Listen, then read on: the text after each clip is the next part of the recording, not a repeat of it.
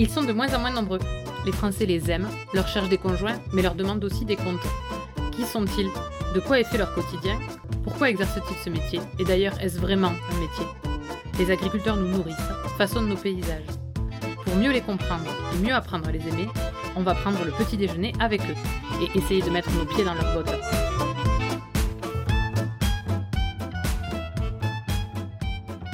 Ce matin d'avril, la touraine de Baptiste était colorée d'un mélange de brume et de soleil. Heureux au contact de la nature, Baptiste a été fâché avec l'école jusqu'à son entrée en cursus agricole. Après avoir retrouvé le goût d'apprendre, il a poussé ses études jusqu'en licence. Devenu salarié agricole, il a pu continuer à se former au contact de ses patrons. Un peu de chance et de belles rencontres lui ont permis de réaliser son rêve, devenir agriculteur. Et depuis, il ne s'arrête plus et fourmille de projets. De l'ancien agriculteur qui lui a cédé sa ferme à sa famille et ses amis, Baptiste a été soutenu dans son projet par un entourage bienveillant et encourageant. Ce stressé, qui aime s'amuser, est soucieux de conserver un rythme de vie qui lui permet de profiter de sa compagne et de sa belle région de Touraine qu'il adore.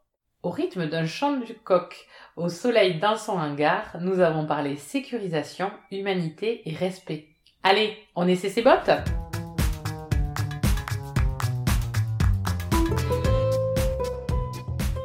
Bonjour Baptiste. Bonjour. Je te remercie de m'accueillir ici chez toi en Touraine. Est-ce que tu peux te présenter s'il te plaît? Baptiste Dupin, je suis euh, agriculteur sur, euh, en Touraine, donc sur la commune de Tavan. Euh, donc je suis installé depuis moins d'un an maintenant. Avant j'étais salarié agricole sur une exploitation céréalière. je suis originaire de, de, la Touraine depuis ma plus petite enfance et je suis fier de mon territoire. On va en reparler. Quel agriculteur tu es? Euh, un agriculteur passionné, on va dire. C'est une passion depuis que j'ai depuis mon enfance. J'ai hésité un peu euh, depuis que j'étais tout petit avec le paysagisme. Mhm. Euh, mes parents sont pas du tout originaires du monde agricole. D'accord. Euh, je- comme tout le monde, j'ai mon grand-père qui était agriculteur, j'ai un oncle qui est agriculteur, mais mes parents sont pas du tout dedans. Et donc j'ai j'ai goûté à cette passion quand j'étais tout petit, donc j'ai suivi un cursus agricole, une troisième agricole, ce qui m'a sauvé un peu de l'éducation, on va dire, parce que j'étais un peu fâché avec l'école. Ok. Voilà, je suis un agriculteur passionné et puis euh, content de l'être. C'est très bien. Alors la question rituelle, comment elles sont tes bottes? Elles sont euh, vertes, déjà, comme je pense euh, beaucoup de. Ouais, vrai. Et euh, elles sont, ça dépend des jours. Soit, en ce moment, elles sont un peu sales. Il est comme il a plu, mais elles sont souvent propres quand même. Dans le D'accord. tracteur, faut que ce soit propre. Ok. Est-ce que tu peux me raconter ton enfance en Touraine? Alors, mon enfance en Touraine, euh, bah, je- de toute façon, je suis né à Teneuil, voilà, une petite, un petit Mhm. village de 200 habitants. Toute ma famille euh, habite euh, en Touraine quasiment. Euh, j'ai été, euh, j'ai fait une troisième agricole. Ensuite, j'ai fait une, euh, un bac pro agricole, voilà, à Turet, donc euh, spécialité céréales. J'ai une petite particularité, j'ai fait un peu d'apiculture. Et je crois D'accord. que c'est une des rares euh, formations qu'on retrouve euh, dans le coin. Et puis après, j'ai fait un VTS et licence euh, à Angers, voilà. Et puis euh, sinon, euh, dans mon enfance, euh, dire que j'ai eu une enfance épanouie. Euh, T'as des frères et sœurs? J'ai un frère Ouais. qui est dans qui est dans le sport, lui, qui est qui travaille au niveau du foot, Ouais. à Zé-le-Rideau, qui est, qui est aussi un- une belle commune. Je Tes parents, ils faisaient quoi? Mes parents, alors mon père est conducteur d'engin dans une carrière, Mhm. voilà, donc euh, pour le sable. Ouais, Il y avait quand même un petit côté machine. Un petit côté machine. ça a toujours été euh, un petit, euh, un peu passionné de ça. Et ma mère, elle est agent de réservation au Gîte de France. D'accord. Donc, Ok. Elle bosse dans le tourisme, quoi. dans le tourisme, c'est ça. Et puis en local, donc ce qui est bien, c'est ce qu'on promouvoit aussi. Adolescente, t'étais comment? Donc fâché un peu avec l'école, tu nous as dit Alors, fâché avec l'école. Non, mais c'est, Ouais. c'est important de, Mhm. de le souligner quand même parce que en troisième, je voulais plus entendre parler de, l'école et, Et c'est au ce final, qui fait une licence. et j'ai fait une licence et heureusement qu'il y avait la troisième agricole Mhm. parce que je suis c'est ce qui m'a sauvé hein, c'est ce qui m'a redonné goût au- à l'éducation et puis euh, au travail en fait euh, donc c'est ça ce qui est un peu dommage quand on voit que on arrête les troisièmes Mhm. Euh, mais en adolescence euh, j'étais un peu foufou on va dire un peu sportif Ouais. Euh, je faisais du foot Tu faisais des bêtises? Un peu Allez, vas-y, raconte-en moi une. une Ah, drôle, non. pas un truc grave. mais non non mais j'étais un peu bon comme avec tout le monde faire les, un peu de bêtises en mobilette avec Ah, les Toujours des Avec machines, toujours des machines. Non, non, et puis un peu aventurier, toujours dehors, toujours à faire deux, trois cascades, un peu.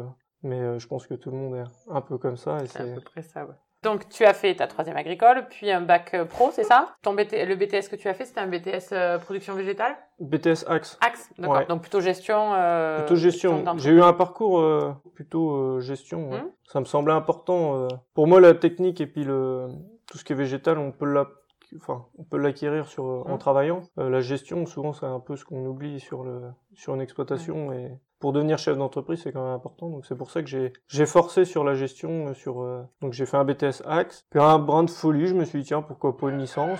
Et puis donc j'ai fait une licence. Tu l'as fait où ta licence? Alors je l'ai fait au CERF France Val de Loire, Ouais. donc en apprentissage. Ah ouais, donc euh, effectivement très gestion, ouais. très gestion avec un conseiller d'entreprise. Donc, euh, mais ce qui était très intéressant, c'est que je suis tombé en 2016, donc l'année euh, La très très année pour compliquée. céréales. Et donc ça m'a ouvert un peu les yeux donc euh, sur la côté euh, côté financier et le côté euh, humain. C'est ce qui m'a montré que bah il y a des chiffres des fois, mais il faut regarder aussi l'aspect humain. Et J'ai appris beaucoup de ce, cette année.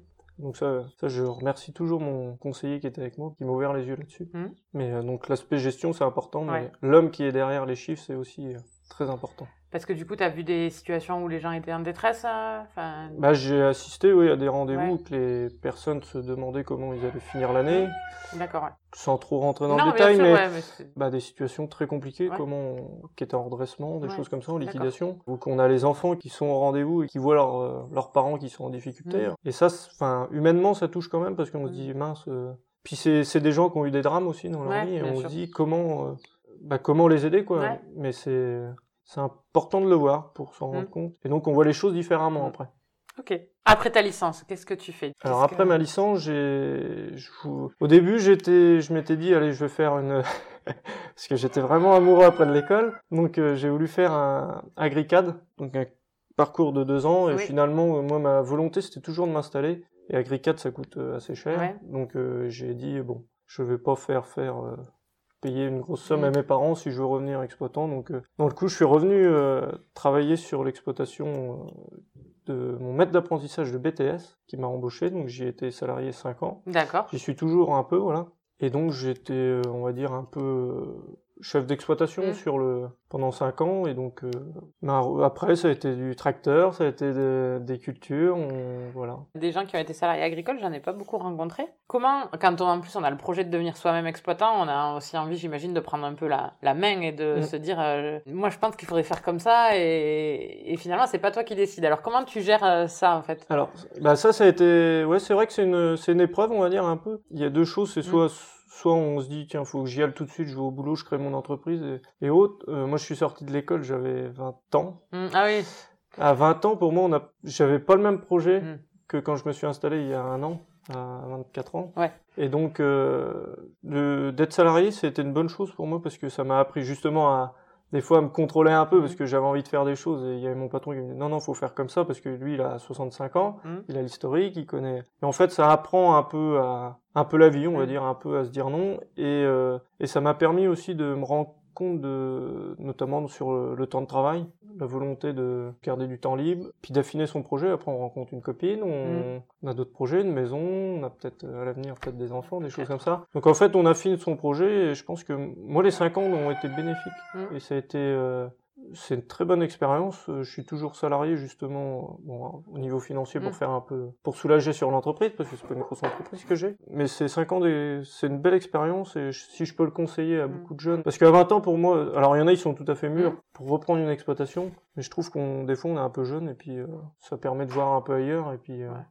D'affiner son projet. Est-ce qu'il y a des choses du coup où euh, quand tu es arrivé dans l'exploitation, euh, donc on va parler un peu de cette période de salariat, dans cette exploitation où tu étais salarié qui se faisait d'une certaine façon, et petit à petit tu as réussi à faire euh, comment dire, un petit peu bouger les choses, enfin parce que 65 ans, 20 ans, j'imagine qu'il y avait peut-être un choc un peu de génération, même si euh, Un peu. ouais. c'était ton patron, donc tu pouvais pas non plus tout imposer, mais est-ce que tu sens que tu as réussi quand même à... Ouais, j'ai réussi à imposer quelques trucs, enfin imposer. Ce qu'il y a, faut toujours dialoguer. Hmm. Et ça, moi, c'est ce que j'apprécie. euh, Après, c'est, on va dire que j'ai eu un peu de chance, moi, avec mon patron, c'est qu'il est beaucoup à l'écoute et Hmm. il est dans une. euh, Il y a, eu- il y a toujours un dialogue, et il y a toujours une cohésion et puis une entente. euh, voilà, il y avait le travail, mais il y a toujours de l'entente. Et ça, c'est important, je pense, pour l'avenir et puis pour euh, pour la cohésion. Mais j'ai réussi à imposer euh, certains trucs. Par exemple, hein, si on va un peu plus sur la technique, au niveau des cultures, avant, on faisait des traitements, il faisait des traitements euh, simples en fait, on va dire un fongicide. Mhm. Il faisait euh, le technicien conseil, il voyait avec le technicien un conseil, voilà telle dose euh,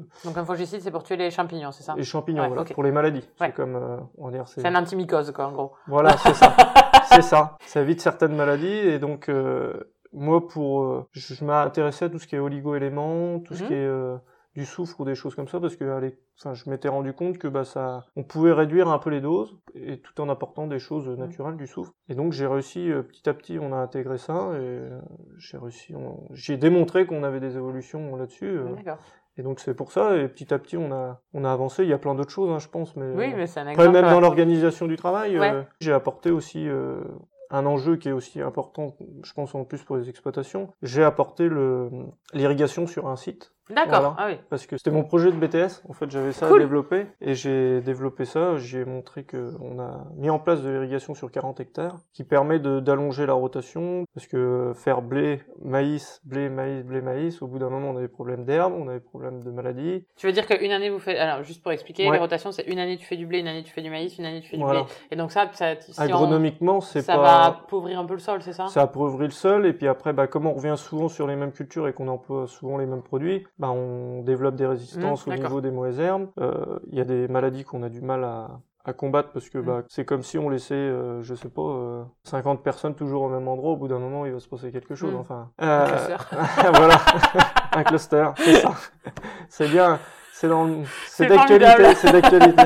Et puis bah, donc j'ai développé l'irrigation pour justement casser un peu cette rotation qui était courte. Mhm. Et donc on est passé de d'une rotation sur deux cultures à cinq cultures. Ah oui, Et en plus on peut maintenant produire des, euh, parce qu'on a une personne qui fait des melons pas loin. d'accord. Donc maintenant, euh, comme il faut l'irrigation pour les melons, il fait des, on fait des melons, tout ça. Et donc, on a ramené une certaine richesse dans les sols. Et donc, euh, c'est pour ça que, on va dire 55, euh, 65 ans et 20 ans, voilà, à 65 ans, on n'a plus forcément les mêmes Ouais. projets qu'à 20 ans. Et donc, pour redynamiser un peu Mhm. l'entreprise, ça a permis de... D'accord. Ça veut dire que là, sur ces, sur ces terres-là, au lieu d'avoir, euh, enfin, le blé qui revient tous les trois ans, Mm. Enfin, tous les deux ans, là, il revient tous les cinq ans. À peu En près tous gros, les 5 ans. Ouais, ok, Tous les d'accord. 5 ans, et on permet, euh, l'irrigation qui est important, ça permet de sécuriser, parce qu'on est sur des sols qui sont très sableux. Mm. Ah, c'est peut-être le sable de la Rochelle, mais c'est pas loin.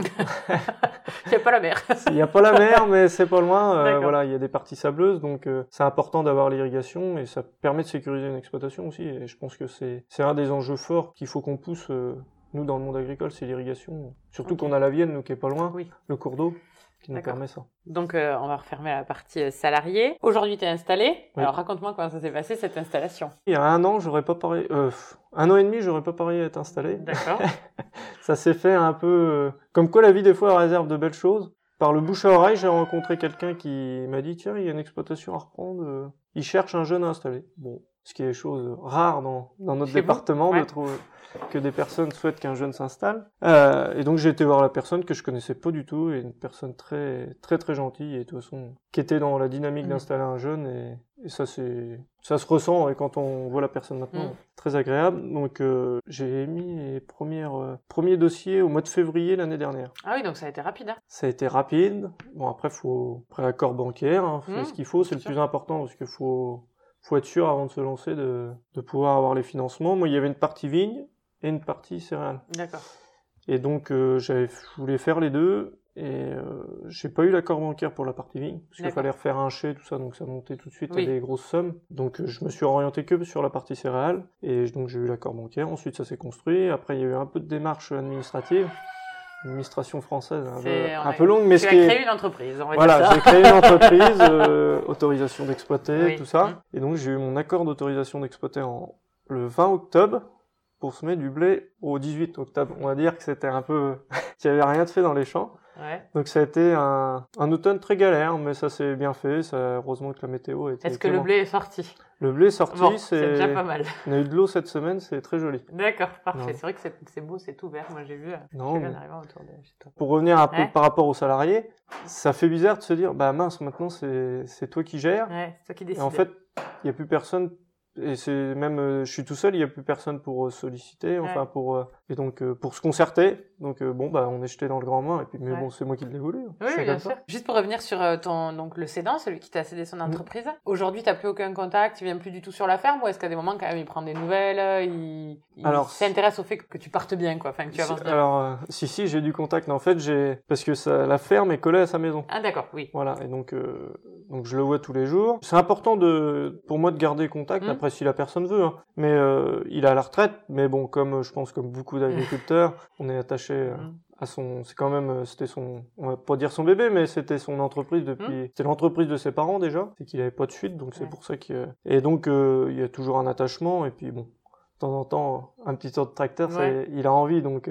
ah, mais c'est sympa. En ce moment, bah, là, il passe la herse dans les champs, il travaille les sols. Non, non, il y a toujours une certaine certaines relations et je pense qu'il faut garder euh, cette relation. Et puis moi je il y a des terrains que je connais pas que je connais pas les sols donc des fois je dis bon qu'est-ce que qu'est-ce que, je peux faire dans ce terrain là est-ce que il me dit oh vas-y pas trop tôt là dedans c'est grave enfin. Parce qu'il y a tout ce truc là enfin je sais que quand on discute que ce soit avec des éleveurs ou avec euh, des, des, céréaliers enfin ou des productions végétales il y a un truc c'est un peu la mémoire euh, cellulaire des sols quoi. Enfin mm. quand ça fait 30 ans que tu rentres avec un tracteur dans un champ tu sais que tu bah connais ce champ par cœur. Et quand toi tu arrives finalement rapidement bah à devoir gérer des champs. Euh, il a réussi à te transmettre tout ça ou ça se fait encore? Ça, ça, se fait encore. Hein. Puis faut. Alors moi c'est ça ce qui est, ce qui est un peu dommage, c'est que j'aurais bien aimé pouvoir travailler un peu sur l'exploitation avec pour pouvoir justement transmettre euh, ces choses-là. Bon après ça se fait toujours. Euh, quand j'ai des questions, j'hésite pas à lui poser.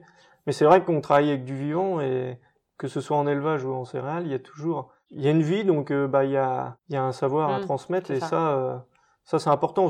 enfin, pour moi, celui qui, qui veut y aller sans écouter euh, les anciens ou celui qui a travaillé les terres toute sa vie, c'est un peu se tromper parce que je pense qu'on fait des bêtises. Que là, ça évite de, surtout quand on est jeune, quand on s'installe, faut pas se louper. Donc, euh, faut écouter. Après, voilà. Et puis, euh, il y a une part de risque. Ouais. Et juste pour revenir, donc tes parents qui sont pas issus du milieu agricole, ta famille qui est pas dans ce milieu-là, enfin ta famille proche quoi, ton frère. Comment tu leur as annoncé, enfin comment ils ont pris le fait que tu devenais agriculteur? Alors d'une, ils étaient pas étonnés parce que j'ai toujours eu cette passion et j'ai toujours été sur les mmh. tracteurs. Donc, euh, euh, Baptiste s'était associé à un tracteur ou au football. Donc, euh, bon, voilà, c'était un peu ma vie. De leur dire que, que je me lançais là-dedans, que je m'installais, ils étaient contents parce qu'ils savaient que c'est ce que je voulais. Bon, ils savent que ils avaient quand même un, un, petit peu peur du risque parce que bon, on entend un peu plein de choses que le monde agricole, c'est pas, ça gagne pas d'argent, des choses comme ça. Bon, après ça, c'est c'est ce qu'on entend, mais mmh. ça, je trouve que c'est quand même un beau métier. Et donc, euh, non, ils ont pas trop d'inquiétude. Ils espèrent que ça va bien se passer. Et... Non, au contraire, ils me soutiennent. Alors ça, c'est impressionnant. Tout le monde veut m'aider. ça, c'est les tracteurs qui font ça ou je sais pas, mais tout le monde veut faire un tour de tracteur, tout le monde. Euh, même s'ils savent pas faire. même s'ils savent pas faire, alors euh, bon, non, non, c'est plutôt agréable et c'est, non, non, c'est, on est soutenu et moi je suis soutenu, c'est ça ce qui est mm. agréable. Après, euh, ça prend un peu sur la vie personnelle parce que ça demande un peu de boulot au départ, c'est normal parce que on n'a pas de repères, mais puis ça a d'autres, ça d'autres avantages d'être à la ferme c'est quand même la vie à la ferme tout le monde est content de venir voir venir à la ferme c'est un moment de rencontre puis je pense qu'une ferme c'est toujours la la porte est toujours ouverte, donc c'est ça ce que les gens se rendent compte aussi. Puis ma famille n'hésite euh, pas à passer. D'accord. Ils viennent t'enquiquiner de temps en temps. Ouais, ouais, mais c'est agréable. c'est ça ce qui est agréable. Il y a des gentils On a le moyen de pouvoir accueillir des gens, donc, et la famille, donc c'est plutôt bien. Ton grand-père qui était agriculteur, il est toujours en vie? Oui. Qu'est-ce que lui, ça lui fait de voir que toi, tu es devenu agriculteur aussi? Alors mon grand-père était agriculteur, mon autre grand-père était aussi agriculteur, bon bah comme beaucoup, et mon le grand-père de ma compagne était agriculteur et vigneron. Donc ils sont ils sont très contents de, bah, ils viennent voir, ils se baladent. Hier j'ai eu mon grand-père qui est venu comme ça, hop, des boulins. Est-ce que je peux t'aider? Bah, papy, t'as 80 ans. Faut doucement quand même.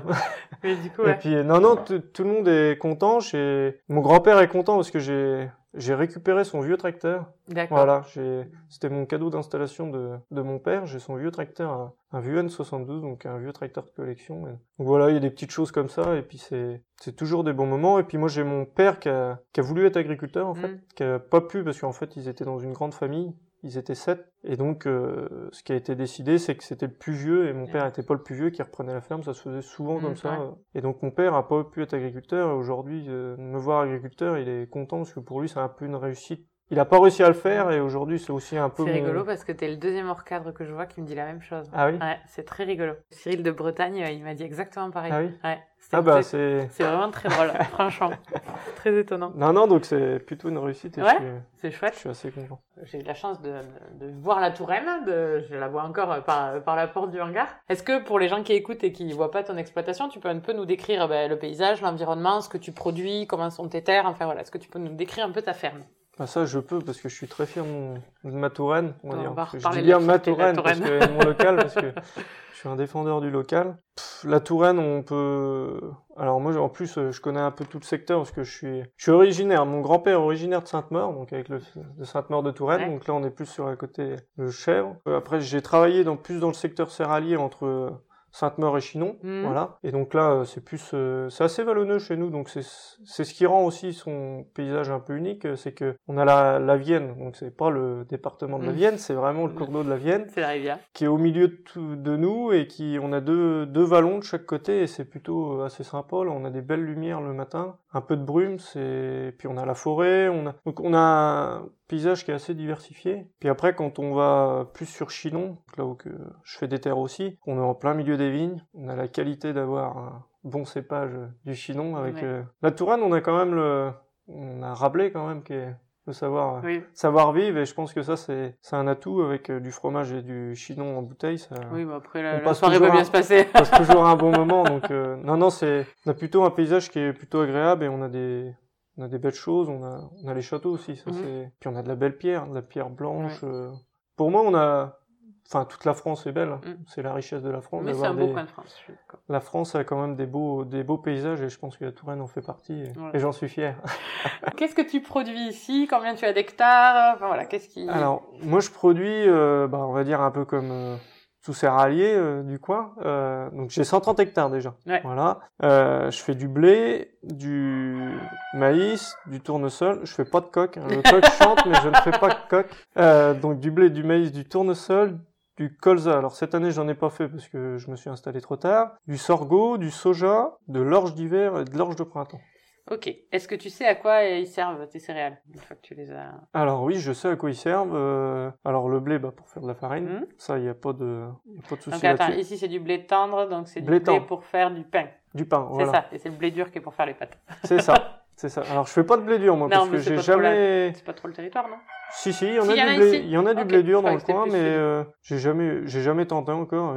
Ça Ça va va sûrement venir sur une carrière, on peut essayer. Après du maïs, bah c'est plus pour l'alimentation Mhm. animale. Euh, le sorgho, on en fait de la farine aussi, euh, notamment pour les médicaments. D'accord. Ça peut servir pour la composition des médicaments. Euh, le soja, bah, c'est des- pour les animaux Mhm. aussi. Tournesol, alors tournesol, je fais de- du tournesol alimentaire pour les animaux et je fais du tournesol oléique qui est destiné à l'huile, À faire de l'huile, ouais. qui est important cette année. Ouais, qui, Parce que voilà, on, dont le cours va bien augmenter. voilà. Puis sinon, bah, de l'orge brassicole. hein. On arrive sur la période de la bière, donc Ouais. ça va servir.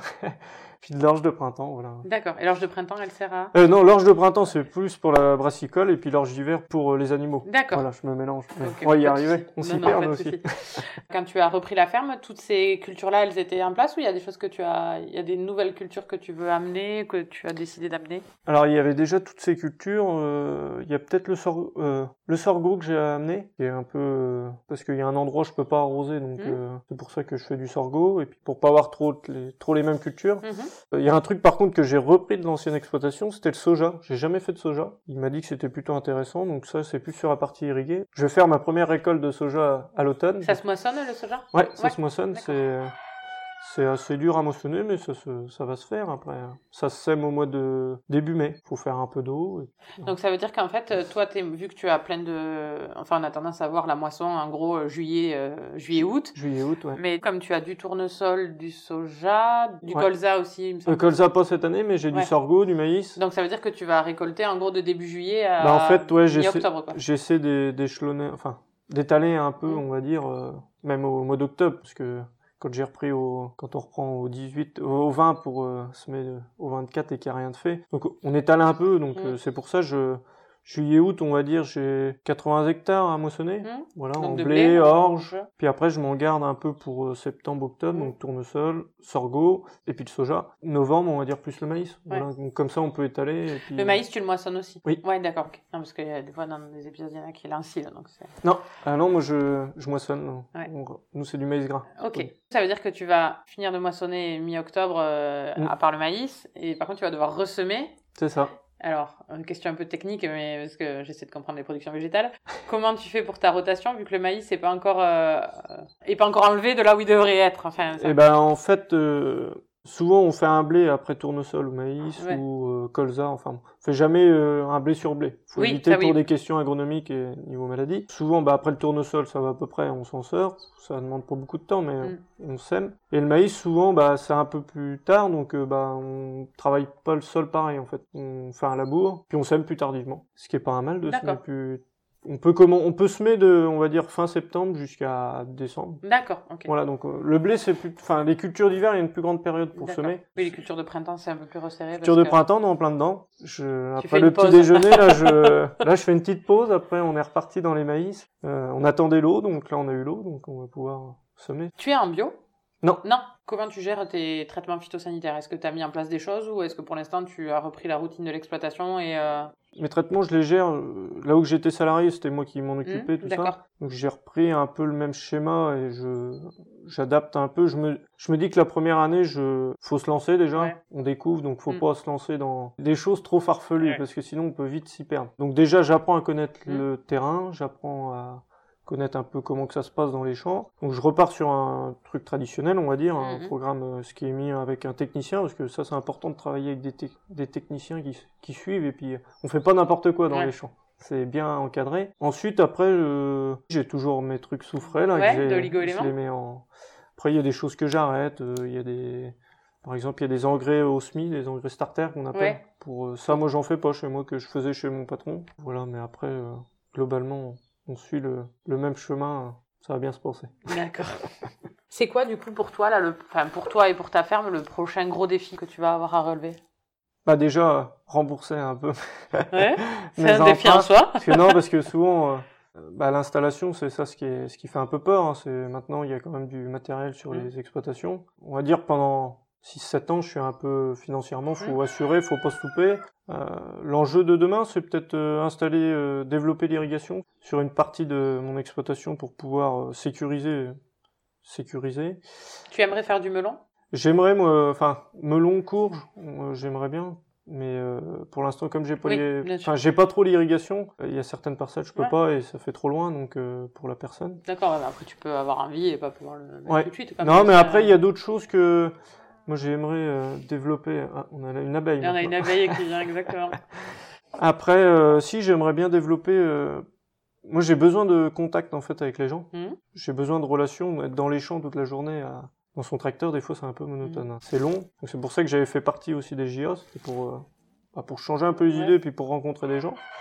Euh, donc moi, j'aimerais trouver une production qui puisse me faire euh, avoir du relationnel un peu. Il y a quelques pistes un peu sur des noisetiers, des choses comme ça, sur euh, des parcelles peut-être un peu moins productives et qui iraient là-dessus. Donc, euh, mais ça, c'est pareil, il faut de la trésorerie Oui. pour pouvoir mettre en place ces choses-là. Donc il y a des choses à approfondir. euh. D'accord, oui, il y a des projets quoi. Bon, je pense que tout agriculteur a des projets. euh. Non, non, et puis euh, je pense que l'agriculture va être confrontée à, à plein d'enjeux d'ici les prochaines années. Donc la sécurité de, de l'eau déjà, donc euh, sécuriser sa production, et puis développer peut-être en local, en sachant que. Et après dans le local, il y a beaucoup de développement en circuit court, donc euh, Mm. ça commence à être bouché, mais il y aura toujours des projets. Ouais. Pas forcément de l'agrandissement. Ouais. On a tendance maintenant à dire agrandissement, agrandissement. Euh, je crois que les jeunes ils le disent Avec- pas trop en fait. hein. Non, je pense qu'il y a une les génération. vieux de ouais. 50 ans qui disent agrandissement, agrandissement, mais moi tous les jeunes que je rencontre, euh, pour moi, enfin, après, c'est peut-être un... C'est mon propre avis, mais j'ai travaillé sur une exploitation qui avait plus de 200 hectares et là où j'étais salarié, et moi j'en ai 130, bah, je me dis qu'au niveau des charges matérielles pour 200 et puis au niveau des charges matérielles pour 130, faut peut-être mieux avoir 130 aujourd'hui Mhm. que 200 hectares et avoir beaucoup de contraintes Ouais. parce que ça demande 200 ou après faut plus, mais bon, après la c'est un choix. Moi la je préfère, performance technique et la performance économique des fois. je préfère avoir 130 hectares et puis faire deux trois petits Mhm. trucs à côté, puis on est aussi bien. Tu commercialises comment? Alors j'ai pas de stockage chez moi, ça, ça, Ouais. ça, ça, ça, pour- bah voilà, on va en trouver des projets. Tiens, allez, on construit un stockage, on fait, on fait les plans. Euh, ça peut être ça. Non, mais euh, du stockage, un jour, ça, ça pourrait être euh, bien. Euh, Aujourd'hui, je commercialise, je travaille avec un négoce et une coopérative. C'est quoi la différence hein? Une coopérative, c'est, on va dire, c'est, il y a des prix fixes. Mhm. C'est tout le monde pareil. C'est la coopération. Mhm. Voilà, c'est géré par des agriculteurs. Mhm. Un négoce, c'est un privé. D'accord. Donc c'est une personne qui vend lui-même, c'est lui qui fixe ses Mhm. prix. Il y a de la relation quand même avec les agriculteurs, il suit le marché. Mais c'est pas un agriculteur qui, c'est pas un conseil d'administration Mhm. qui va dire aujourd'hui on fait, on va proposer tel prix aux agriculteurs. Je joue un peu sur les deux, on va dire que je suis à 40% en COP et 60% en négoce. Euh, la partie négoce me permet bah, des, des années comme celle-ci de pouvoir euh, jouer un peu sur les prix et puis de gagner un, un ou deux euros, on va Mhm. dire, sur, euh, sur les prix de vente. Et puis, euh, puis c'est bien d'avoir les deux. Ouais. Comme ça, euh, j'ai deux techniciens dans le coup, donc comme ça, Mm. ça permet de confronter un peu les idées et de techniquement de s'améliorer et puis de. Il faut pas mettre tous ses œufs dans le même panier. Ok. Toujours ce qu'on a dit. Souvent, on parle des, on entend parler des valeurs du monde agricole, que c'est un métier valeureux. Mm. Euh, c'est quoi tes valeurs à toi? Bah, le côté humain, c'est important pour moi. Le, travail, hein, c'est aussi. euh, pour moi, on n'a rien. Enfin, faut travailler pour avoir les choses dans la vie. Tout se, tout se mérite. Euh, mais il y a le côté humain aussi. Je, et je retombe toujours sur mon expérience au Mm. CERF France. Il y a toujours des hommes derrière. euh, quoi que ce soit, il y a des hommes et des femmes. Et donc, faut toujours faire attention, garder des bonnes relations avec les gens. Et faut pas. Parce que si on a des mauvaises relations, on paie un jour ou l'autre. Donc, euh, être droit dans ses bottes. Moi, c'est ce que je dis. Faut. Faut pas berner les gens. Voilà. Faut être. euh, faut être toujours cohérent et. C'est pour ça que pour garder de bonnes relations, et c'est un peu à l'image de de l'exploitant qui m'a cédé aussi, Mm. c'est côté humain, côté convivial, et ça c'est des choses qu'on aime, et je pense que c'est... Mais c'est dans le secteur qu'on est, dans le local, hein, la Touraine, c'est ça aussi, hein, c'est côté humain qu'il faut... Donc ça c'est une valeur importante. Puis le travail, je pense qu'il faut travailler, faut... On est dans... Mais ça c'est le côté agricole, je pense aussi, on est... il y a quand même un peu de... On a cette envie de, de bien faire les choses, et de... Le goût du travail, et le goût de... On se lève de, de bonne heure pour réussir les choses, et... Donc ça, c'est important aussi. Et puis après, euh, d'autres valeurs. La confiance. Ça, c'est quelque chose que... Je travaille beaucoup à la confiance. Ça peut être un défaut aussi, mais euh, pour moi, euh, on manque aujourd'hui... On est dans une société aujourd'hui où qu'on peut plus... Enfin, qu'on a de moins en moins de confiance. Et faut garder... C'est des valeurs humaines qui Mhm. sont fortes quand même. Quand on peut avoir confiance en quelqu'un, c'est qu'il y, a... c'est qu'il- enfin, qu'il y a un homme derrière, Mhm. c'est qu'il y a quelqu'un qui... qui assume ses propos. Donc c'est, c'est important. D'accord. Donc, Si je vais voir tes amis et que je leur demande de me parler de toi, ils vont me dire quoi? Alors, À mes part amis... le fait que tu parles anglais euh, à 4h du mat. Alors, mes amis... Euh... alors, j'aime pas trop parler de moi, mais oui, bon, mais ça, là, c'est... il le faut. Ça, c'est. S'il parlait de moi, blagueur, j'aime bien. On... on est une famille un peu. On hérité ça peut-être de ma grand-mère qui a un peu, qui adorait ça de se déguiser, des choses comme ça, faire des blagues pour les anniversaires ou des choses. Donc j'ai cet, cet esprit un peu en soirée, des fois un peu à me déguiser, à faire des, des choses. L'humour, ça c'est quelque chose. euh, Ce qui est important, la, la dérision, c'est quand même. euh, C'est ce qui manque aujourd'hui dans notre monde, c'est qu'on peut plus rigoler de tout, alors que de tout, et de, enfin, c'est quand même agréable de pouvoir rigoler. Et... Donc je pense qu'il, ouais ça, côté euh, joyeux après, Mm. stressé aussi. On peut peut-être dire ça. Je suis quelqu'un de très stressé. Ah ouais C'est rigolo, ça se ça se voit pas. voit pas, mais Non. bon. Si tu avais une semaine de totale liberté où tu n'as pas le droit de mettre les pieds sur son exploitation, qu'est-ce que tu ferais? Il y en a une qui serait contente déjà. Il y a On fait pas ma- trop de promesses que tu peux pas tenir du coup. Voilà, j'évite de. Non non, une semaine, euh, je partirai en vacances. Ouais, tu partirais où? Soit la montagne, soit la mer. Euh, ma compagne étant plus à la Corse, voilà. Allez, un on truc, les deux. J'irais, euh, ça fait longtemps que j'avais été à la Corse quand j'étais petit avec mes parents, et c'est quelque chose que j'ai envie de refaire. Ça ou la Norvège. J'ai toujours dit que j'irais en Norvège. Deux climats quand même. deux climats, mais euh, Mais les deux. non, non, faut. Après, je garde quand même un peu de temps. Faut, faut s'en garder. euh. Alors bon, après il y a là, des c'est ta périodes. Première année aussi. C'est ma première année, et puis après il y a des périodes un peu chargées, et puis faut. Pour moi, j'essaie de tout faire pour ne pas travailler samedi dimanche. J'ai le métier qui le permet, euh, c'est rallié, c'est quand même, on n'a pas la contrainte des, Mm. des animaux. Mais pour moi, le samedi, ça peut passer. Enfin, en ce moment, je travaille le samedi souvent, mais tous les dimanches quasiment, je ne travaille pas parce que faut. Pour moi, faut pas être euh, déconnecté avec le monde euh, extérieur. Donc, si on commence à travailler le week-end et puis que la semaine, par exemple, on se garde un jour, bah au final, on est complètement décalé par rapport Mm. aux gens. Et c'est pas forcément bien si on veut garder un certain lien et certaine cohésion et puis une vie sociale en fait. Donc Et euh, pendant les grandes, grosses périodes de moisson, tu arriveras aussi à garder ça ou tu penses qu'il y a quand même quelques Non, semaines où il pendant- faudra quand même. pendant les moissons, euh, pendant trois semaines, je suis pas un zombie, mais non, je travaille Oui. pas mal, mais Non, mais comme Euh, tous les métiers, on dépend voilà. aussi, quoi. je, après mois d'août, c'est plus tranquille, on va dire. euh, Quand il n'y a pas l'irrigation, c'est tranquille. Après, euh, puis après, moi, je vais essayer de me caler parce que ma compagne a des, des semaines vraiment euh, à la Noël et puis l'été. Mm. Voilà, c'est ces périodes-là. Donc, j'essaie à peu près de me caler là-dessus. Après, on a quand même le métier de un agriculteur, on est son propre patron. Donc si au- un vendredi on a envie d'arrêter un vendredi pour aller au bord de la mer trois jours, ben on arrête Ouais. le vendredi et puis euh, c'est ça aussi la richesse de notre métier. Moi je trouve que souvent on, on s'en rend pas compte, mais on a quand même être son propre Mm. chef d'entreprise, c'est quand même une le soir, euh, enfin j'ai pas d'enfants, mais le soir si à 16 heures faut aller chercher les enfants puis retourner travailler mais Mm. qu'à 20 heures et puis voilà on a la possibilité. C'est ça, c'est ça aussi ce qui est durant ma première année, ce qui est perturbant, c'est que bah il y a plus d'horaire, il y a plus de T'avais des horaires très fixes quand t'étais salarié agricole ou au départ, Ouais. au départ, oui, mais après, euh, mon patron est toujours avancé. Tant que le boulot est fait, c'est bon. Donc, euh, j'avais pas forcément d'horaire euh, à titre. On a plus la contrainte d'avoir. Il y a quelqu'un au-dessus, donc on a toujours une certaine. euh, Oui, en gros, t'avais fait attention, un d'horaires à faire, et Voilà. puis bah, si tu le faisais, enfin voilà, tu t'arrangeais. Quel est le dernier film que tu as aimé? Une série dans sa Ouais, c'est bon. Une série, j'aime bien regarder Billion ou Baron Noir. Baron Noir, je, je l'ai regardé deux fois parce que je me suis passionné pour ce film, parce que je trouve que c'est ça montre l'envers du Mm. décor politique et je trouve que j'ai l'impression qu'en fait ils étaient ils prédisent un peu ce qui se passe. Ouais. J'ai l'impression. La dernière recherche Google que tu as faite. Eh ben, puceron des siliques. ok. C'est très technique, sinon j'ai quoi? Le notaire, oui, parce que le, le numéro du notaire, parce que bah, quand on s'installe, il y a toujours euh, besoin pour faire les baux, les choses comme ça. Et puis euh, sinon, c'est un truc sur... euh, je recherchais un truc sur un tracteur. Voilà. D'accord.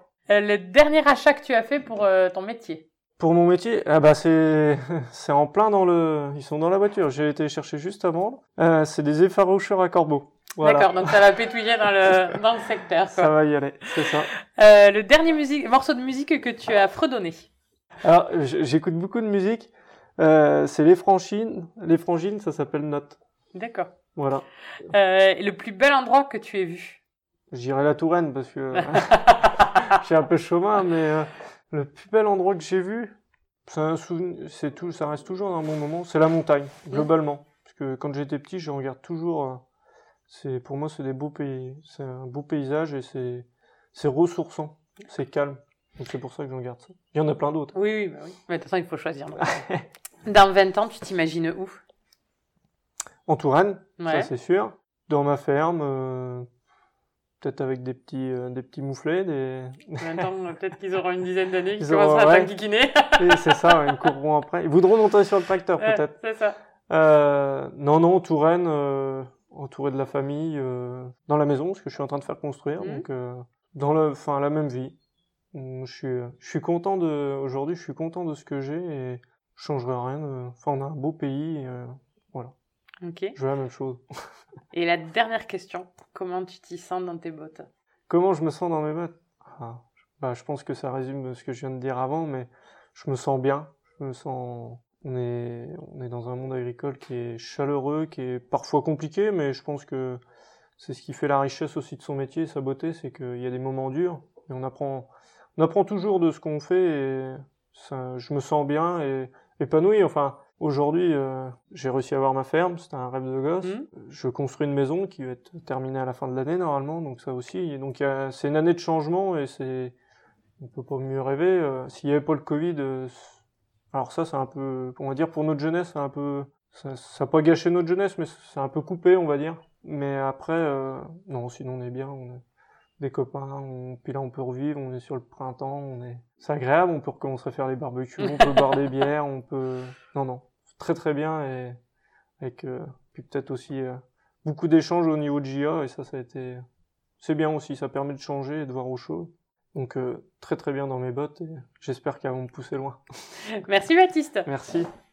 On peut reprendre la ferme d'un agriculteur, mais comprendre qu'il doit aussi nous transmettre son savoir. On peut avoir détesté l'école, mais avoir aimé apprendre quand il s'est agi d'agriculture. On peut avoir toujours rêvé d'être agriculteur et avoir compris qu'une période de salariat est bénéfique pour être plus compétent. Enfin, on peut adorer son territoire et être heureux de le contempler tous les matins. C'est ça, être agriculteur aujourd'hui. À bientôt, dans de nouvelles bottes! Vous avez aimé, n'hésitez pas à partager ce podcast ou à le noter avec 5 étoiles sur Apple Podcast. Laissez-nous un petit like ou un commentaire, nous serons infiniment heureux de vous lire. A bientôt dans de nouvelles bottes.